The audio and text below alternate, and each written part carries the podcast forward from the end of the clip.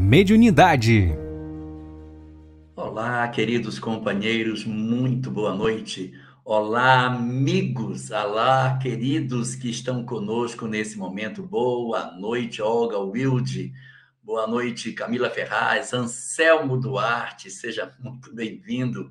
Boa noite, Cirlei Marzani, a mulher de Rio do Sul, que trabalha atuando no Tabu, Tabuão Esporte Clube. Seja muito bem-vinda. Prazer imenso ter todos aqui nesse nosso estudo do nosso canal Espiritismo e Mediunidade. Indiscutivelmente, a tarefa de Allan Kardec de revelar para todos nós essa beleza do mundo espiritual e nos permitir entender como era o grande mecanismo da vida e da própria mediunidade, vai como que tecendo com fios invisíveis um cobertor que nos protege que nos guarda de todas as intempéries e das dificuldades que a vida possui. Então, hoje, para que a gente possa valorizar esse momento que a vida nos concede, de poder novamente nos voltarmos para esse momento espiritual, nós queremos, nessa hora, agradecer a Deus pela oportunidade que Ele nos concede. Senhor, nosso misericordioso Senhor, assiste os nossos corações, Senhor, tão carentes da tua paz. Faze com, com, com que o nosso estudo dessa noite traga as lições que precisamos e consigamos decifrar os enigmas da vida. Que as tuas bênçãos, a tua misericórdia, sobre as nossas existências, nos ofereça o dom de alcançarmos a plenitude daquilo que buscamos na Terra, os nossos dons espirituais. Envolve-nos, protege-nos, Senhor, e nos guarda em tua paz. A grande caminhada da codificação kardeciana, oferecendo para nós leituras extraordinárias sobre a vida imortal, nos deu a possibilidade de vermos que sim, a vida após a morte, ela é cheia de muitos recursos para o entendimento nosso do que seja o existir. Allan Kardec, desde a primeira obra que publica, o Livro dos Espíritos, nos oferece uma, uma visão maravilhosa sobre todas essas coisas e que depois quando nós temos a oportunidade de conhecer o livro dos médiuns, nós vamos nos defrontar com um universo maravilhoso em que essas inúmeras mediunidades se apresentam para todos nós. Então, o que é que nós percebemos dentro de tudo isso? Que o trabalho de Allan Kardec, apresentando a doutrina espírita, usa como grande suporte a mediunidade. Assim aconteceu com o Livro dos Espíritos, quando ofereceu para nós uma coisa maravilhosa, uma coisa extraordinária de conhecimentos. Depois nós tivemos o Livro dos Médiuns, que nos trouxe de maneira mais clara como é que esse saber acontece, até que nós chegássemos ao momento mágico no qual o livro O Evangelho segundo o Espiritismo foi oferecido para todos nós. É uma coisa maravilhosa, Camila. É uma coisa extraordinária, a hora na qual nós temos a possibilidade de entender um propósito superior para a mediunidade. Porque nem sempre foi assim. A mediunidade foi dada ao homem para que ele entendesse como é que se dá a relação dele com o mundo espiritual, para que nós tivéssemos essa janela que nos conectasse com o sagrado, com o divino. Nós não soubemos usar esse recurso. Nós não soubemos usar esse instrumento poderoso que nos vincula ao sagrado, ao espiritual. e fez com que, de certa maneira, o homem utilizasse desses conhecimentos contra si próprio. Houve um período bom, houve boas experiências em que religiões, doutrinas, ensinamentos muito, muito positivos foram entregues para as criaturas. Mas, ao mesmo tempo, ao lado desses conhecimentos espirituais, dessas verdades transcendentes que mudaram todas as coisas, nós também tivemos a oportunidade de nos defrontarmos com equívocos. Mediunidade foi usada para dominar, para enganar, para ludibriar as pessoas. Quantas vezes, em nome dessa potencialidade do ser, nós usamos para subjugar, para enganar os outros. Então, ela foi um recurso oferecido de maneira muito rica para todos nós, professora Josi. Um recurso que dava para a gente uma janela para o céu em que a gente pudesse realmente alcançar a condição de plenitude. Então, olha o que se deu ao longo da história uma coisa meio confusa, porque de um lado essa mediunidade abria a possibilidade de sentir o sagrado, o divino, o espiritual, mas ao mesmo tempo nós usávamos essa mediunidade de maneira muito equivocada, muito ruim, muito triste. Então, Jaci, nós vamos encontrar um momento bem interessante que está contado no livro de Números. No livro de Números existe um momento no qual Moisés faz uma reunião. Ele reúne 70 anciãos para uma reunião e dois desses anciãos não comparecem: Eldade e Medade. E quando eles não comparecem à reunião, ele é avisado após a reunião acabar que Eldade e Medade não foram, mas estavam manifestando espíritos na tenda deles. E Moisés então diz: ah, quem me dera que os outros fossem como a Eldade e Medade. Se fosse assim, a gente nem precisava se preocupar com as questões espirituais. Meu Deus, Sandra Mara, seja muito bem-vinda. Que maravilha você conosco nessa noite. Então, é, Eldade e Medade não se reuniram com o grupo, mas fizeram a reunião na tenda deles. E Moisés vai dizer depois que eles, na verdade, é, não estavam errados, não estavam equivocados, eles, eles, se todos fossem assim como eles, a mediunidade podia ser usada de maneira muito tranquila, mostrando para nós que o uso da mediunidade não é em, em si proibido, o problema é o uso que as criaturas fazem dele. Porque foi um recurso que nos foi dado para que nós olhássemos por essa janela e sentíssemos a espiritualidade, sentíssemos a vida, percebêssemos todas essas expressões de zelo, de cuidado, de proteção que o mundo espiritual possui conosco. Mas, como a gente não soube usar esse recurso, nós tivemos muita dificuldade de poder usar isso, é que surgiram várias informações dizendo que a mediunidade era uma coisa ruim uma coisa negativa. Mas através dela nós podemos tirar muitas lições maravilhosas. Todas as religiões da Terra, sem exceção, todas elas, nasceram a partir de manifestações mediúnicas. Não tem nenhuma. Nenhuma. Todas elas têm manifestações mediúnicas envolvendo o surgimento das religiões. Então, são sonhos, são visões, são é, momentos em que você vê os espíritos, que você entra em contato com ele, desdobra para. É, tem várias experiências desse tipo, curas, muitas coisas. Mas são esses fenômenos que são a base de todas as religiões na história do planeta. E assim, tudo teria sido diferente se nós tivéssemos sabido usar essa mediunidade para o bem. Nós não soubemos. Nosso uso foi tão equivocado que até a própria mensagem de Jesus a gente se atrapalhou com ela. Uma mensagem que era de amor, e que nós convertemos numa mensagem de desamor. Nós, na condição de seguidores de Jesus, não conseguimos entender a profundidade do conhecimento dele.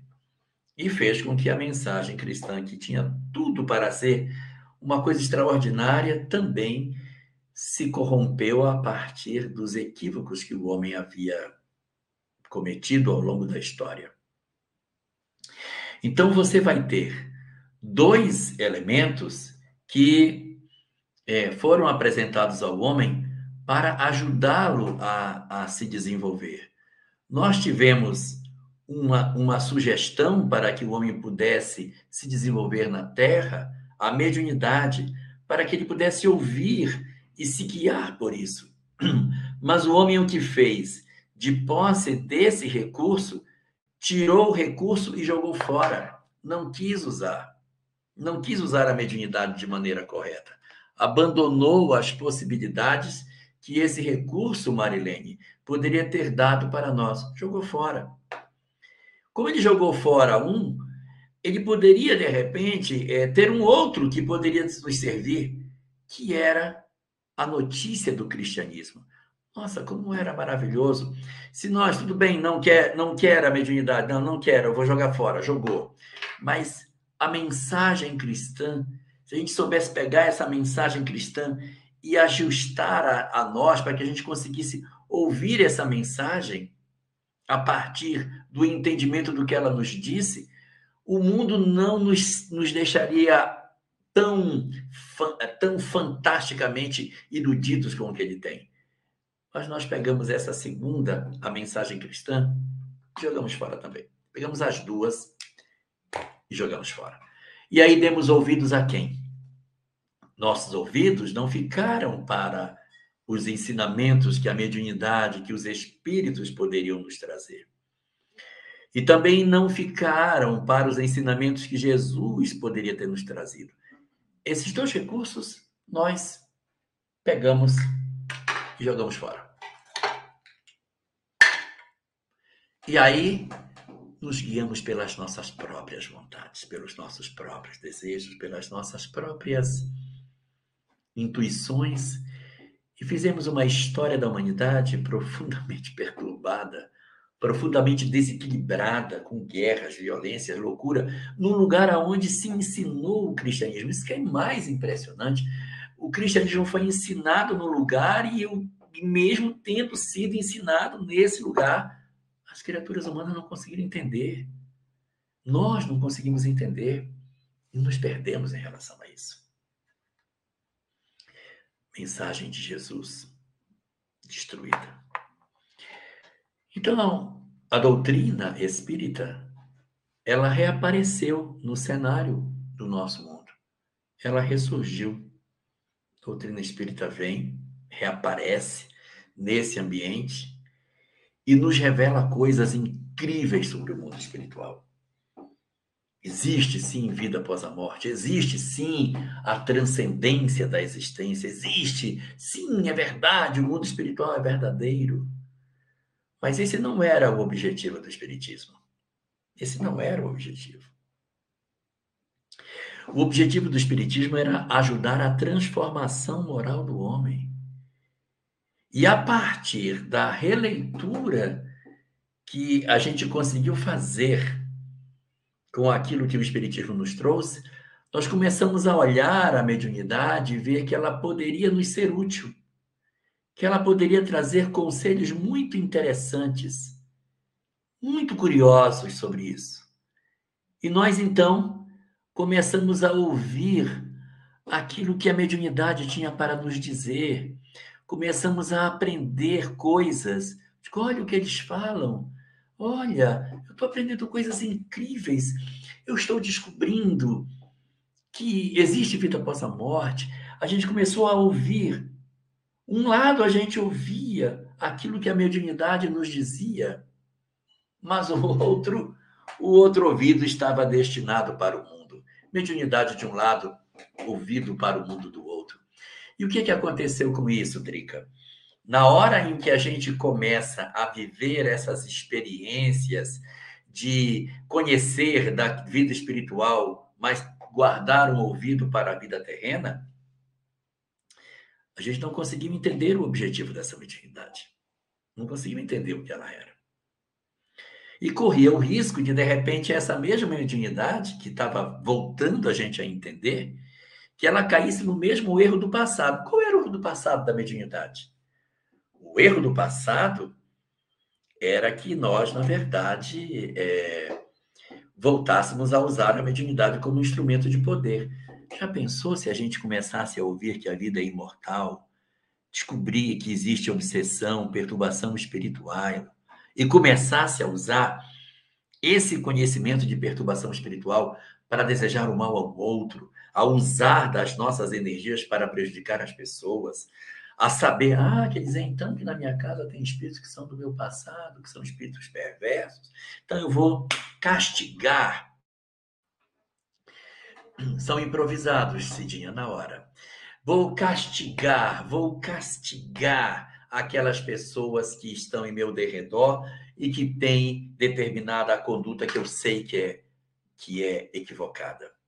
Foi exatamente para atender a isso, para que nós não nos perdêssemos, que a mensagem de Jesus voltou a ser entendida por aquilo que estava apresentado na literatura espírita. Allan Kardec comparece no cenário da mediunidade e consegue dar um sentido diferente para ela. Consegue enxergar uma consequência moral para essa mediunidade ouvir a mediunidade não somente para saber que existe vida após a morte, mas que existe coisa boa, coisa interessante para que a gente consiga fazer em cima disso. Então ele começou a dar ouvido para aquilo que a mediunidade dizia e começou a perceber que o que os espíritos diziam, o conhecimento que ele percebia do mundo espiritual, era um conhecimento que levava a uma transformação moral. Ele disse, gente, isso tem uma consequência moral interessante. E o que é mais curioso, aquilo que diziam era parecido com a mensagem de Jesus. Era parecido. Aquela mensagem ininteligível de Jesus, aqueles conceitos estranhos que ele apresentava e que, de alguma forma, é, eram lidos pelas pessoas como se fosse algo um, tolo, ingênuo até, começaram a fazer muito mais sentido quando se deu um ouvido para a mediunidade. Então, ele vai pegar aquela mensagem de Jesus para tentar também ouvir. Então, a humanidade pôde agora ter os dois ouvidos para ouvir a mensagem de Jesus e para ouvir a mediunidade. Um para ouvir a mediunidade um para ouvir a mensagem de Jesus. E sabe o que aconteceu na hora que se colocou nos dois ouvidos? Ficou uma coisa muito interessante, porque o som ficou estéreo. Quando se ouvia só um lado, era um som mono, não funcionava. Quando ouvia outro, era um som mono. Mas na hora que você colocou os dois, gente, deu uma riqueza de som deu uma beleza de entendimento muito maior. Por quê? Porque as duas mensagens, elas eram harmônicas. Elas conseguiam se trabalhar e trazer um todo totalmente diferente, Ludmilla. Porque na hora que ele começou a juntar essas peças, nós começamos a perceber que sim, que a mensagem de Jesus ficava muito mais bonita quando ouvida à luz da mediunidade. E que o conhecimento da mediunidade ficava muito mais bonito quando ouvido à luz do Evangelho de Jesus. Ele começou a perceber isso na hora em que ele começou a trazer é, uma para discussão uma série de mensagens recebidas pelos espíritos que eram bem curiosas. Mensagens que falavam dos aspectos morais. Muito interessante, porque é, fugia do escopo daquilo que os outros cientistas estudavam. Porque as comunicações que os, os espíritos costumavam dar eram com, com, é, mensagens confirmatórias da imortalidade. Olha o que ele disse, olha como isso é interessante, isso prova. Então estava todo mundo ah, com um ouvido só, o ouvido para Jesus não estava. É, ele, ele, ele só tinha um ouvido para a mediunidade, outro ouvido estava para o mundo, ouvido para o mundo, ouvindo as coisas do mundo e, e, e não conseguia ouvir. Mas na hora que ele coloca essas duas para se conectar, ele ouve um som, surround som. Por quê? Porque na hora que ele faz essas coisas, ele vai descobrir uma série de mensagens morais incríveis sobre o amor, sobre o perdão, sobre a misericórdia, sobre a vida em família, sobre a humildade, a caridade, sobre a busca da fé, sobre a transformação moral do homem, sobre o entendimento da dor, do sofrimento, das razões pelas quais as criaturas humanas padecem. Então, ele disse: esse conhecimento não pode ficar preso na minha mão. Porque é fascinante demais. As pessoas vão ouvir o som estéreo a partir da hora que eu publicar isso. E é o que ele faz. Ele resolve escrever uma obra, a terceira das suas grandes obras. Já tinha falado do livro dos Espíritos, já tinha falado do livro dos Médiuns, e agora falaria de uma obra que foi a mais conhecida de todas que Allan Kardec deixou: o Evangelho segundo o Espiritismo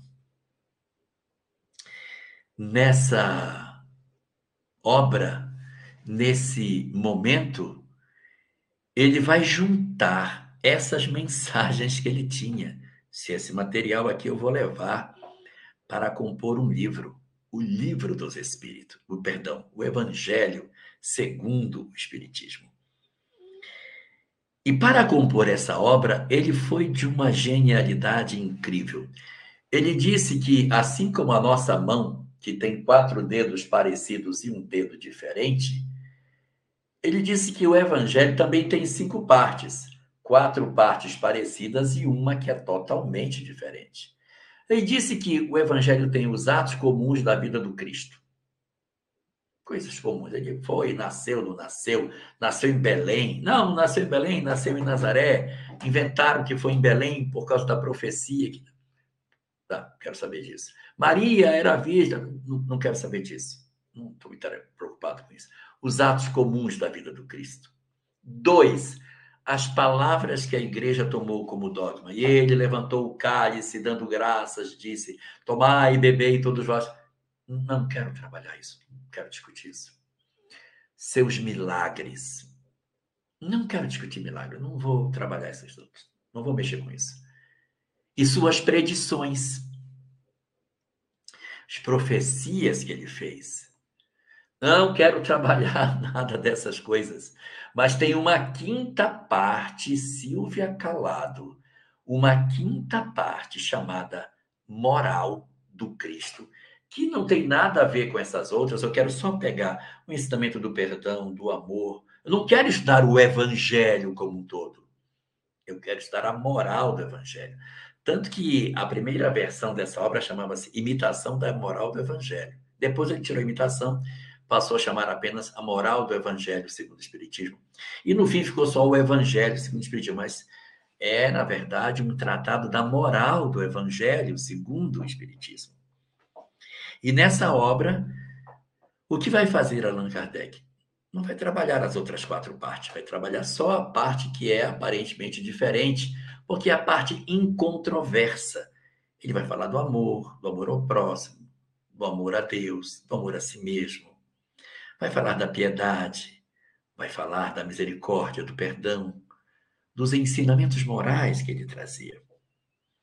E vai compor uma obra maravilhosa com capítulos incríveis, que são capítulos para tratar os aspectos morais que o Espiritismo tem perdão, que o Evangelho possui. Ele não vai se perder em discussões se A era B, se B era A, ele não está preocupado com isso. Não tem. Às vezes a gente, é, tem algumas preocupações de estudar o evangelho dos dias de hoje e se debruça a tentar justificar todos os versículos que a obra possui. Às vezes até torturando o texto, torturando até que ele confesse que esse texto é espírita. A gente não precisa torturar o evangelho, porque a mensagem do evangelho é uma mensagem que foi oferecida num determinado contexto e que ela esteve durante muito tempo nas mãos de muitas pessoas.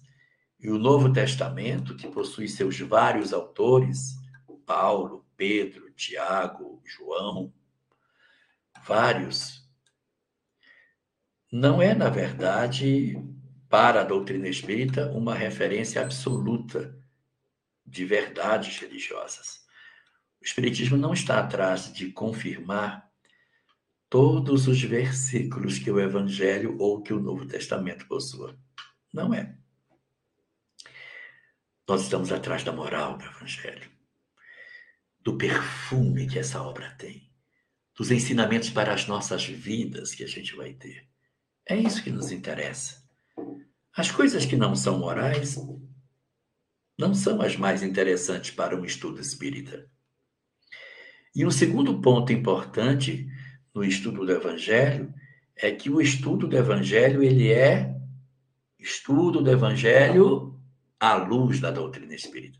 E tem que ser a luz da doutrina espírita. Se ele não for, não adianta fazer. Se a gente for fazer um estudo do evangelho que não traz nenhum conceito espírita, não é a luz do espiritismo. É um estudo do evangelho como qualquer outro. Se eu for fazer um estudo do Evangelho, e esse estudo do Evangelho for um estudo. É, como é que eu posso dizer?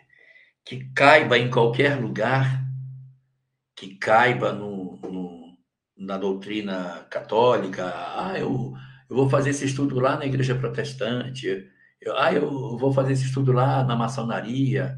Ah, eu vou, eu vou fazer esse estudo. Então, ele não é um estudo espírita. Ele não é. Ninguém, ninguém está é, livre de ser chamado na Igreja Católica para fazer uma palestra. Eu já fui e adoro ir.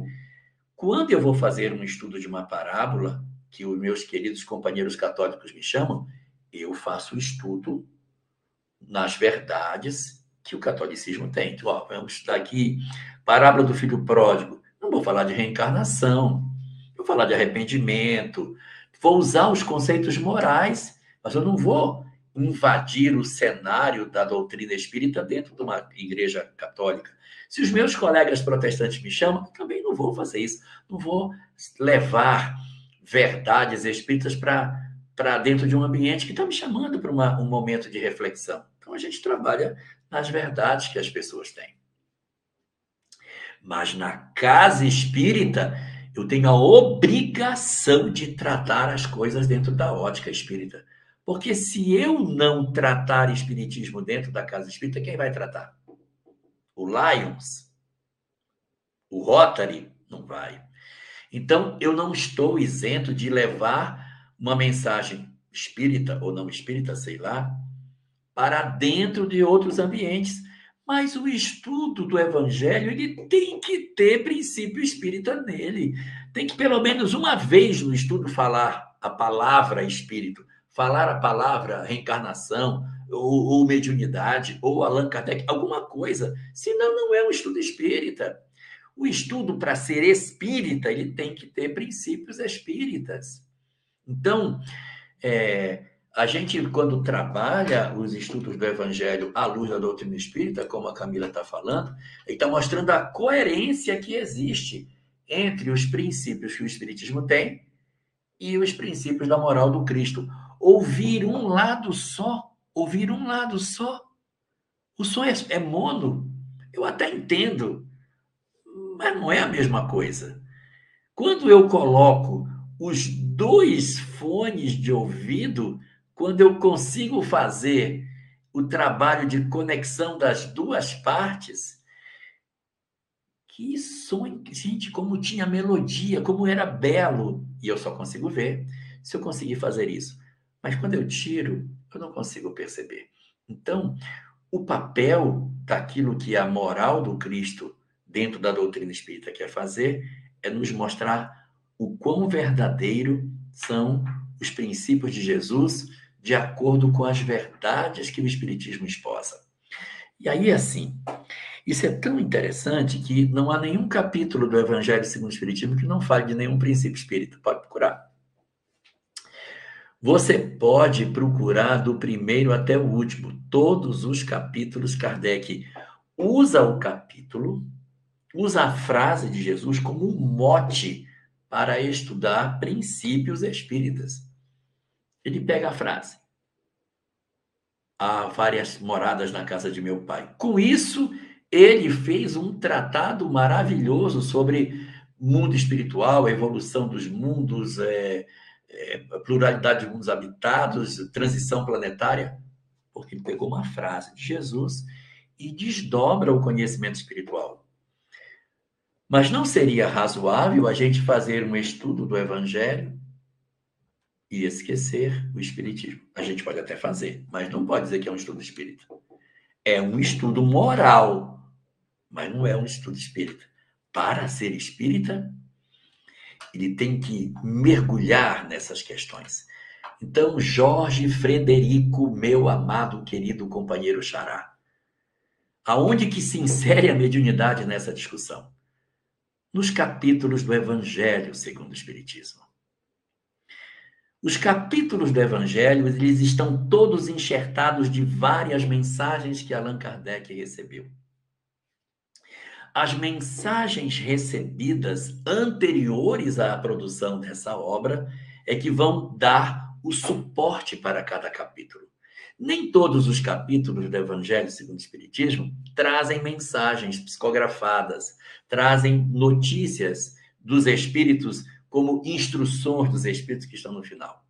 Muitos desses capítulos não têm, mas uma boa parte deles são enriquecidos com o conhecimento que os espíritos oferecem para que a gente consiga entender a dinâmica do mundo espiritual. Então ele faz assim: a, a dinâmica dos capítulos são: ele pega um, um versículo do, do, do Evangelho, discute esse versículo ou uma passagem do Evangelho com as próprias palavras dele, dando uma interpretação espírita para aquilo, analisando e depois, tipicamente, claro, tem capítulos que não tem, mas a maioria deles tem, ele traz mensagens mediúnicas que foram recebidas em diversos lugares do mundo para que sejam enxertadas dentro dessa obra.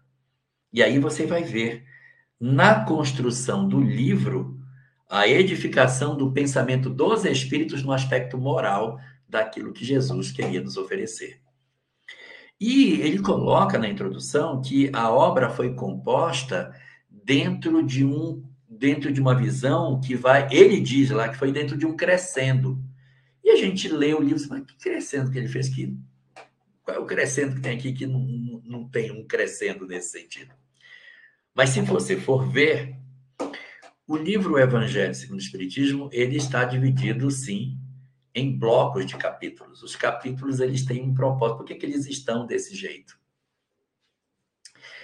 São dois que são do Antigo Testamento. Honrar pai e mãe, honrará e amar ao próximo como a ti mesmo. São dois de Moisés que ele traz, Camilinha. Muito bem. Capítulo 11 e o capítulo 14. Os primeiros seis capítulos dessa obra são capítulos em que ele vai buscar versículos bíblicos para mostrar a estrutura da doutrina espírita. Então, ele vai trazer, é, ele, ele quer falar de princípios espíritas. Quais são os princípios que ele quer falar? Quer falar de, de Deus, na evolução do pensamento religioso, depois um princípio que é a imortalidade da alma, da imortalidade da alma, a evolução, bom. Depois ele quer falar sobre reencarnação, que também é, é, é um princípio muito legal. E já que eu tenho Deus, já tenho a alma, tenho a evolução, tenho a reencarnação, vamos falar agora sobre a dor. Isso, vamos falar sobre a dor, sofrimento, na luz da, luz da doutrina espírita e depois a consolação de Jesus. São seis capítulos. Cada um é um capítulo. Capítulo 1 um Eu não vim destruir a lei, é sobre evolução do pensamento religioso. Ele mostra Deus. Capítulo 2, quando diz: Meu reino não é deste mundo, vai falar sobre imortalidade da alma. Capítulo 3, onde ele vai abordar sobre os aspectos referentes à evolução, o capítulo se chama Há muitas moradas na casa de meu pai. No capítulo 4, ele vai falar de reencarnação, aí vai pegar ninguém pode ver o reino dos céus se não nascer de novo. O capítulo 5, que é o capítulo que vai tratar sobre a dor, ele vai lá no Sermão do Monte, bem-aventurados os aflitos, e coloca o capítulo 5, que às vezes é traduzido como bem-aventurados os que choram, tanto faz. E o capítulo 6, o Cristo Consolador, que tem esse nome, Cristo Consolador, mas o texto é o Espiritismo Consolador, só tem Cristo Consolador no início. Mas o conteúdo do capítulo é que o Espiritismo é consolador. Então, esses primeiros capítulos, que são bem recheados de mensagens espirituais, eles são exatamente para mostrar que os princípios espíritas, eles são perfeitamente alinhados os princípios espíritas são perfeitamente alinhados com aquilo que é, o Cristo falava, que as mensagens mediúnicas recebidas, que a mediunidade e o Evangelho de Jesus, eles casam de maneira muito razoável. Então, esse primeiro bloco de conteúdos são blocos voltados para os princípios básicos. Depois ele tem um conjunto de, de, de capítulos que são voltados para o entendimento sobre aquilo que seria o desejável do homem. Então a gente vai encontrar ali bem-aventurados os, os, pobres de, os pobres de espírito, que é a, a busca da humildade, bem-aventurados os misericordiosos. Ele vai pegar quatro capítulos falando sobre a questão da, da progressão das criaturas. E em seguida, ele vai apresentar capítulos sobre a mudança do homem diante do próximo. Os capítulos seguintes são capítulos do homem diante do outro. São capítulos todos interpessoais. A partir do capítulo 16, é a relação do homem diante de si mesmo. Então, as, as mensagens mediúnicas recebidas, os conteúdos é o homem diante de si. E mais para frente, os últimos capítulos do Evangelho são mensagens que dizem respeito a que a gente possa chamar de relação do homem com a causa. Os últimos capítulos são as conexões do homem com o divino. Então, mensagens para trabalhadores estão mais para o final da obra. Mensagens para o autoconhecimento estão no meio da obra. Mensagens de relações interpessoais estão mais para metade do início da obra e os princípios mais específicos da doutrina são os capítulos iniciais que essa obra possui. Kardec recebeu mensagens mediúnicas e, através delas, tentou colocá-las à disposição de todos nós, encaixando-as nas mensagens do Evangelho. Ele só recebeu as mensagens, ele poderia ter publicado as mensagens, mas ele teve a ideia genial de trazer o Evangelho de Jesus para ser o roteiro de entendimento do que, que era essa mensagem em si. Ah, Eliane, como isso é maravilhoso, como isso é extraordinário. Mas será que temos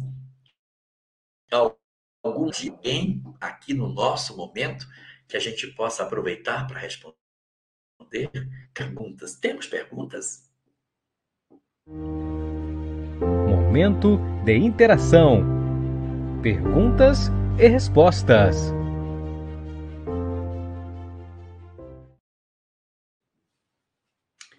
Cadê as perguntas? Vamos ver aqui se temos algum. Opa! O espiritismo é infantil por ser positivo e lúdico. Eu escutei Pondé falando e não concordei. Olha, eu, é complicado a gente interpretar um discurso por uma frase.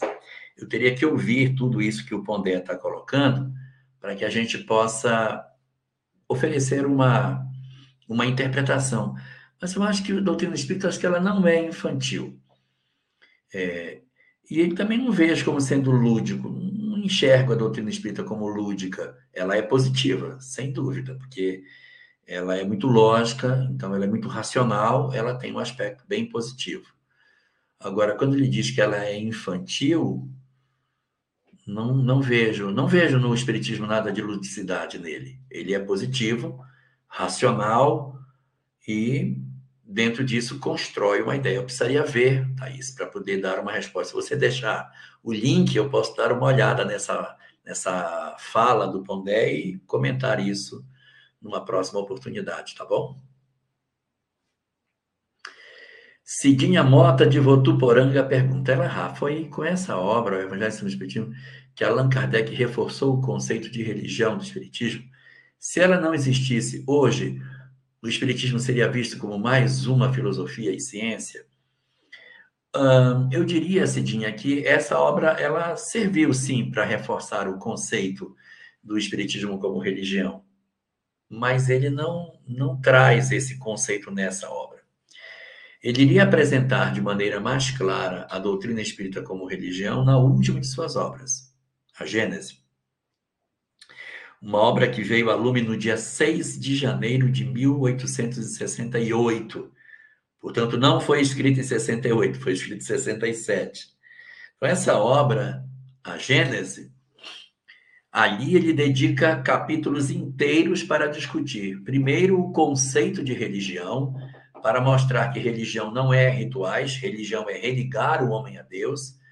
E se nós temos esse conceito de religião, o Espiritismo, então, é religião. Se nós entendermos que religião é dogma, é paramento, é liturgia, é sacerdócio, é essa coisa toda, aí não seria religião. Mas ele vai no sentido etimológico da palavra e resgata que o Espiritismo, por essa lógica, seria religião. Eu diria para você que não é o Evangelho segundo o Espiritismo que amarra isso. Seria o livro A Gênese. E no capítulo 1, numa parte chamada O Caráter da Revelação Espírita, ali ele afirma que uma das oito faces do caráter da revelação espírita é que a revelação espírita ela é religiosa, porque ela toca os aspectos da religiosidade do homem. Então, respondendo a sua pergunta, o, o Evangelho segundo o Espiritismo colaborou para isso. Mas quem efetivamente afirma isso de forma categórica é a obra A Gênese. Simone pergunta: por que a cada leitura do Evangelho ocorre uma mudança de entendimento? A mesma leitura, mas com o passar do tempo, ao serem relidas, ocorre uma nova reflexão. Ó, oh, Simone, eu poderia dizer para você que isso não é só com o Evangelho segundo o Espiritismo. Outras obras, outras obras também, quando você relê num nível novo de maturidade, você encontra novas reflexões para os, os textos que você está lendo. Agora, o Evangelho segundo o Espiritismo ele pode ter isso de maneira mais acentuada. Por quê? Porque ele traz recomendações morais e às vezes a gente passa os olhos e não lê. A gente passa os olhos e não faz a interpretação daquilo que aquela frase quer dizer. Mais maduros, quando a gente passa, aquela frase nos salta aos olhos. E um outro problema que às vezes acontece com a leitura do Evangelho é que quando nós somos ainda um pouco imaturos, a gente lê e vai encontrando as pessoas no texto. Isso aqui é a cara da minha mãe, isso aqui é a cara do meu pai, isso aqui é a cara da minha mulher, isso aqui é a cara do meu marido, cara da minha sogra. Mas a pessoa não acha a sua cara no Evangelho. Na medida que a gente vai se tornando mais maduro, a tendência é que eu pare de olhar mais para o derredor e leia o texto como se o texto fosse para mim. E ao ler o texto para mim, eu encontro todas as frases do texto como se lidas para minha pessoa. E isso muda muito o sentido do entendimento. Mas você tem razão. As nossas leituras do Evangelho, elas se tornam cada vez mais ricas, não só dele, mas dos outros, mas a profundidade das discussões morais são muito extraordinárias, justificando esse seu sentimento que é verdadeiro. Jorge Frederico pergunta: e as cartas psicografadas, como elas chegam até os destinatários naqueles momentos de leitura? Qual o primeiro passo para tentar uma mensagem de que de quem já não está entre nós? Bom, é, geralmente, Jorge, é, esse, esse fenômeno das chamadas cartas consoladoras, que é o que você está procurando, existem alguns lugares onde essas cartas elas são oferecidas. Então, são geralmente centros espíritas, onde tem uma pessoa que é médium bastante ostensivo e que consegue registrar essa, essas impressões dos espíritos de maneira muito clara, colocando nome, colocando é, situações que as pessoas não sabem. Então, é muito importante que você não ofereça nenhuma informação, ou o mínimo possível de dados, para, para, para o médium. Você chega lá e fala, olha, eu queria ver uma mensagem, me chamo fulana, queriam falar com meu meu filho que desencarnou por suicídio, porque ele fez assim, assim, assim, ele tem uma irmã, tem um pai dele, não sei o quê. Aí conta tudo. Aí uma pessoa inescrupulosa pode até montar uma carta assim. Então a gente deve evitar a entrega de muitas informações para que tenha mais convencimento para que você diga assim, não, eu não passei nenhuma informação. Ele está colocando isso aqui, mas ele não pode ter tirado de mim. Nem está na internet. Ele não achou. Porque se, pode existir pessoas que levantem a hipótese, ah, isso aí não é verdadeiro. Mas as cartas consoladoras, elas costumam vir em duas condições. Ou para pessoas presentes, é, ou para pessoas que estão ausentes, mas tem alguém presente que leva do que eu já vi, funciona mais ou menos assim, das cartas que eu já vi. As pessoas estão sentadas no salão e o médium está recebendo uma mensagem, e alguém está fazendo a palestra. Quando esse que está fazendo a palestra acaba, as mensagens foram recebidas. Seis, sete, dez, depende de cada noite. Aí a pessoa que recebeu a mensagem vai e lê o nome. O nome que ele lê é o de quem assinou a mensagem. Então ele vai dar o nome lá, fulano de é meu filho! Ele não lê o nome de quem está no salão. Ele lê o nome de quem é o autor da mensagem. E quem está no salão reconhece. E às vezes a mensagem pode vir para que alguém entregue para outra pessoa. Então você pergunta: como é que elas chegam até os destinatários? Porque alguém que está presente tem notícia de quem seja. Eu não conheço nenhuma que não foi entregue. Às vezes fica, olha, tem uma mensagem quem é, de quem é, de quem é, alguém vai, ó, é fulano de tal, aí entrega. E o primeiro passo para tentar é descobrir um médium sério. Um médium sério para que a gente faça uma visita e fique observando o trabalho até que, de repente, um dia, espontaneamente, uma mensagem venha para nós. Wesley pergunta sobre a mediunidade: qual a implicação da calcificação da glândula pineal em uma pessoa jovem? Nenhuma. A, calcificação da, da glândula pineal é, na verdade, um fenômeno natural, sendo que os que são médios possuem esse, essa calcificação, essa cristalização dela de maneira mais efetiva. Mas ela não caracteriza nenhum tipo de problema orgânico. Agora, para a mediunidade, é quando ela de fato se expressa. Os médios costumam ter uma, uma capacidade bastante grande de, de cristalização da glândula pineal, permitindo, através dela, é, processos bastante interessantes é, de comunicação. Eu sugiro você procurar os trabalhos do doutor Sérgio Felipe de Oliveira, que é doutor nessa área, tem muitos trabalhos no YouTube sobre glândula pineal e a mediunidade. Ele hoje atua na área da medicina de maneira muito intensa, nas descobertas que ele fez sobre mediunidade e a epífise, que é a glândula pineal.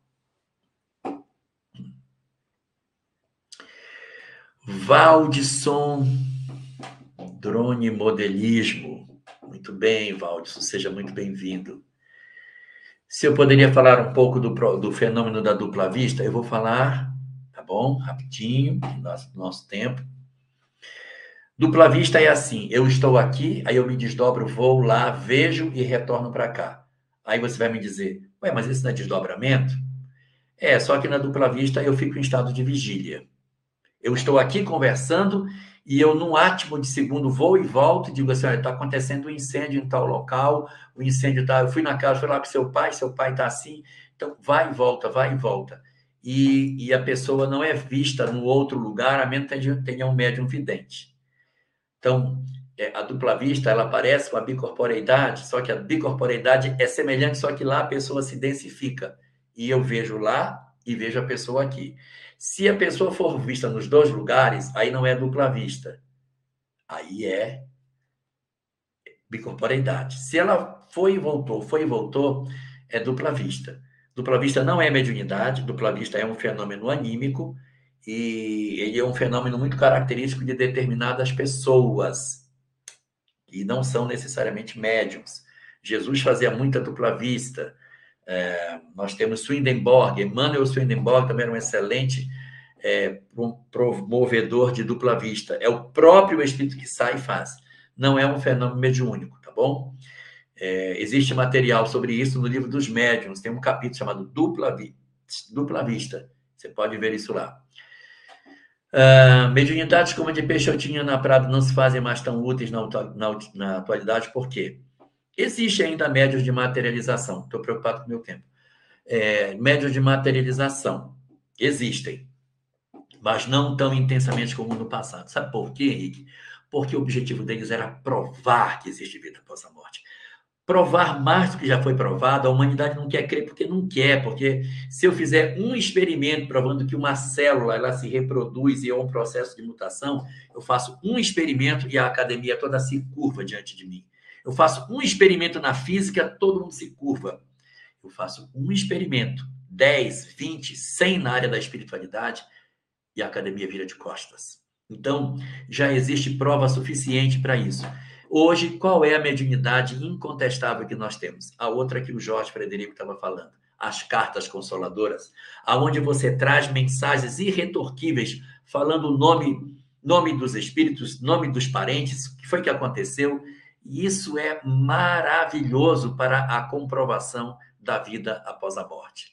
Esse é o, o, grande fenômeno que a gente tem do presente de comprovação científica e que, ao mesmo tempo, promove consolação, saindo dos aspectos da, da mediunidade de materialização, que continua existindo, mas em menos frequência. Eu preciso ir embora. Vou responder essa última pergunta e já vou, Elaine. É, a pergunta é: me reconheço como médium vaidosa que precisa trabalhar essa vaidade e faço isso aos poucos. Até que ponto isso é meu ou é influência? Esse é um processo que todos nós sofremos, a influência dos espíritos sobre nós. Como saber? Veja a questão 460 de O Livro dos Espíritos e seguintes, aonde Allan Kardec vai dizer: o primeiro pensamento é o meu, o segundo pensamento é o dos espíritos. Se o que você faz e o que você pensa é diferente, então você está sendo influenciado. Mas se o que eu primeiro penso é o que eu faço, essa é a sua personalidade verdadeira, Raquel. Ah, eu preciso me despedir me desculpem, mas eu tenho que ir para outro local daqui a pouquinho. Então, eu quero aproveitar, agradecer a presença de todos e pedir a Deus que nos abençoe, que nos proteja nas nossas vidas, que ilumine os nossos corações e que nos dê muita paz durante toda essa semana e que as nossas almas estejam sempre repletas da vontade de melhorar, para sermos mais úteis e servirmos com mais amor. Que Deus abençoe a todos nós e nos guarde para sempre. Boa noite. Estude conosco. Faça parte da família Espiritismo e Mediunidade. Em Lives TV.